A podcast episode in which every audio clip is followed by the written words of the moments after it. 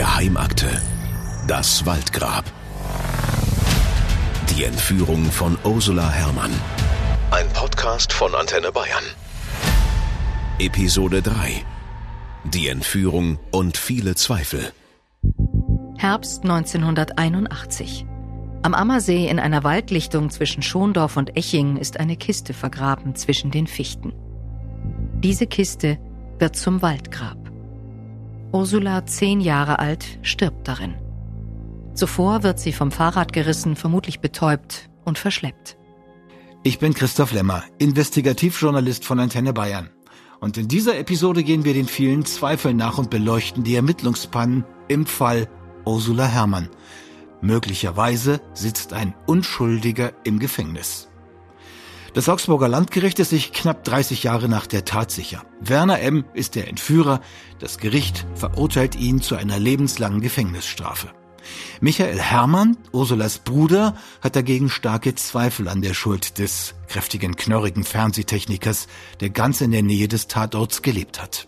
Jetzt sitzt aus seiner Sicht auch noch jemand dafür, der es eigentlich gar nicht war. Also das macht die ganze Sache nicht einfacher.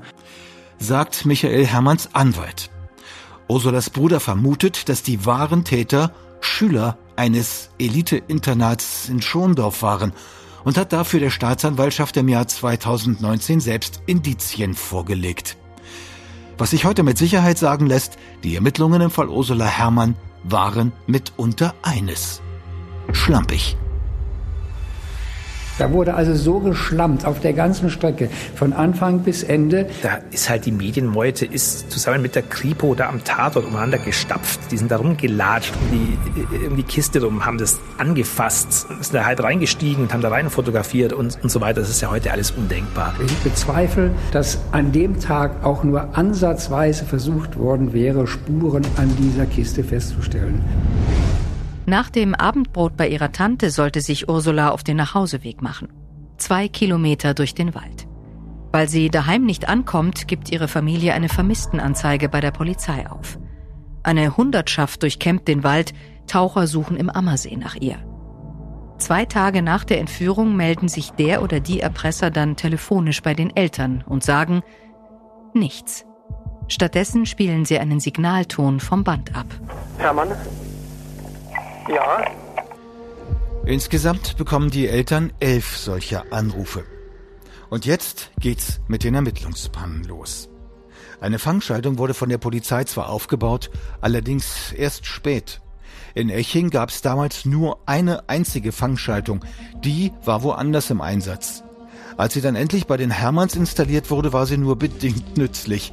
Die Fangschaltung konnte nämlich nur Ortsgespräche zurückverfolgen Sobald die Ortsvorwahl gewählt wurde, war die Technik nicht imstande, den Anrufer ausfindig zu machen. Am 18. September bekommen Ursulas Eltern dann Post. Es ist ein Erpresserbrief, zusammengesetzt aus Zeitungsbuchstaben. Zwei Millionen Mark werden gefordert. Absurd viel Geld für die Familie Hermann. Michael Hermann Senior ist Realschullehrer, seine Frau kümmert sich um die vier Kinder. Wenig später bekommt die Familie ein zweites Erpresserschreiben. Darin wird noch ein Fluchtauto gefordert, ein gelber Fiat 600. Die Hermanns signalisieren dann den Entführern, dass sie zahlen wollen. Allerdings melden die sich dann nicht mehr. Die Polizei geht in der Zwischenzeit hunderten Hinweisen nach. Am 4. Oktober, 20 Tage nach der Tat, entdecken Polizisten in der Nähe des Entführungsortes eine im Wald vergrabene Holzkiste. Und jetzt wird es, was die Bergung angeht, abenteuerlich. Walter Rubach, Verteidiger des verurteilten Werner M. Was tat man? Man beauftragte die Freiwillige Feuerwehr, ein paar Kripo-Beamte und nahm sie noch die Hilfe von Pressevertretern dazu, um in einer gemeinsamen Aktion diese Kiste auszugaben. Der Bürgermeister eines nahegelegenen Ortes hat dann eine Kiste Bier gestiftet, damit die Leute nicht so viel Durst empfinden müssen bei der schweißtreibenden Arbeit. So, das ist nur ein Schlaglicht auf die Art der Ermittlung, so ist die Ermittlung geführt worden. Ich bezweifle, dass an dem Tag auch nur ansatzweise versucht worden wäre, Spuren an dieser Kiste festzustellen. Die Holzkiste wird geöffnet. In ihr sitzt die tote Ursula.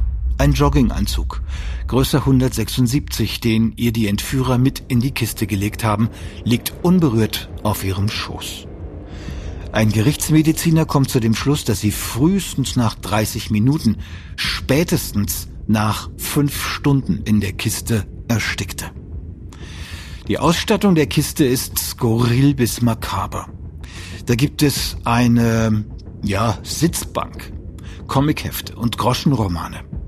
Außerdem eine Lampe, ein kleines Radio, einen Toiletteneimer, Getränke und Süßigkeiten.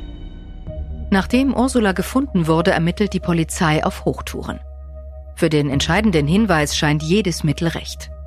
Das geht schon mal damit los, dass die Kiste in den 1980ern im Zuge der Ermittlungen an vielen Orten öffentlich ausgestellt wird. Dort wohl auch von unzähligen Personen angefasst. Heute unvorstellbar. Von möglichen DNA-Spuren ahnte damals noch niemand etwas. Ermittler werden ausgetauscht, es gibt Kompetenzrangeleien in den Behörden. Das Geständnis von Klaus P., der für den verurteilten Werner M. das Loch im Wald gegraben haben soll, wird nicht schriftlich protokolliert. Verdächtige, darunter auch der später verurteilte Werner M., werden festgenommen, müssen aber wieder freigelassen werden. Werner M. ist zum Tatzeitpunkt 31 Jahre alt hat 130.000 Mark Schulden und wohnt in der Nachbarschaft der Familie Hermann. Aber auch gegen ihn haben die Ermittler zu wenig in der Hand. Ermittelt wird auch gegen einen ehemaligen Polizisten, und zwar fünf Jahre lang. 1989 werden die Ermittlungen gegen ihn eingestellt. Sein Auto, ein Kastenwagen, ein grüner Ford Transit, wurde zur Tatzeit in Tatortnähe gesehen. Er hatte eine Jagdberechtigung für das Gebiet, in dem die Kiste gefunden wurde, und er hatte einen Jagdhund. In der Kiste wurden auch Eichhörnchen und eben Hundehaare gefunden. Der ehemalige Polizist stirbt 1995 an Magenblutungen, die Folge seines Alkoholkonsums. Sein Bruder ist überzeugt, dass er sich aus Verbitterung zu Tode getrunken hat. Die Anschuldigungen waren offenbar zu viel für ihn. Anfang der 2000er Jahre nehmen die Ermittlungen dann wieder an Fahrt auf. Allerdings DNA-Spuren, die den späteren Verurteilten als Täter überführen, gibt es nicht. Keine einzige. 2007 zapfen Ermittler sein Telefon in seiner neuen norddeutschen Heimat Kappeln an. Er spricht im Fall Ursula Herrmann von einem Betriebsunfall und auch über Verjährung. Außerdem wird ein Tonbandgerät bei ihm gefunden. Mit dem sollen die Erpresseranrufe getätigt worden sein. Werner M. wird verhaftet und in einem langen Indizienprozess verurteilt. Lebenslänglich. Hauptindizien im Prozess das Tonbandgerät, das, so eine Gutachterin des Landeskriminalamtes, wahrscheinlich bei den Erpresseanrufen benutzt worden sein soll. Und die Aussage von Klaus P., dem mutmaßlichen Helfer und Lochgräber. Zum Gerichtstermin war der da schon 16 Jahre tot. Also 25 Jahre nachdem Menschen, die mit dem persönlich zu tun gehabt haben, gesagt haben, der taugt nicht als Beweismittel. 25 Jahre später sind die Richter der Meinung, der taugt sehr wohl was als Beweismittel. Auf den stützen wir eine Verurteilung des Angeklagten. Und das halte ich für ausgesprochen fragwürdig. So Anwalt Rubach, der natürlich als Verteidiger des Verurteilten spricht. Journalistin und Autorin Christa von Bernut hat Aktenberge gewälzt und hält die Aussagen von Klaus P. ebenfalls für unbrauchbar. Zweite Indiz war die Aussage, eines Bekannten äh, des Verurteilten. Der hat die Polizei kreuz und quer durch den Weingarten, durch dieses Waldgebiet äh, gescheucht. Dann sind, sind sie runter zum See gegangen. Dann hat er gesagt, ja, also da an dieser Stelle liegt die Schaufel. Da hat er die Schaufel in den See geschmissen. Dann haben die also Taucher engagiert. Dann kamen die Taucher aber keine Schaufel gefunden. Also diese Aussage wurde dann vom Gericht verwendet als eins der Indizien, aber auch diese Aussage taugt eigentlich überhaupt nichts, weil zum Zeitpunkt des Prozesses konnte der gar nicht mehr vernommen werden, da war er schon lange verstorben. Und das ist eigentlich unüblich. Also eigentlich sollte man einen Zeugen, sollte wirklich vor Gericht auftreten. Es zählt jetzt nicht unbedingt, was er irgendwann mal im Jahre Schnee der Polizei erzählt hat. Ich glaube, dass diese Indizien für eine Verurteilung nicht ausgereicht haben. Also ich halte das Urteil für einen Skandal. Michael, der Bruder der entführten Ursula, trat als Nebenkläger auf.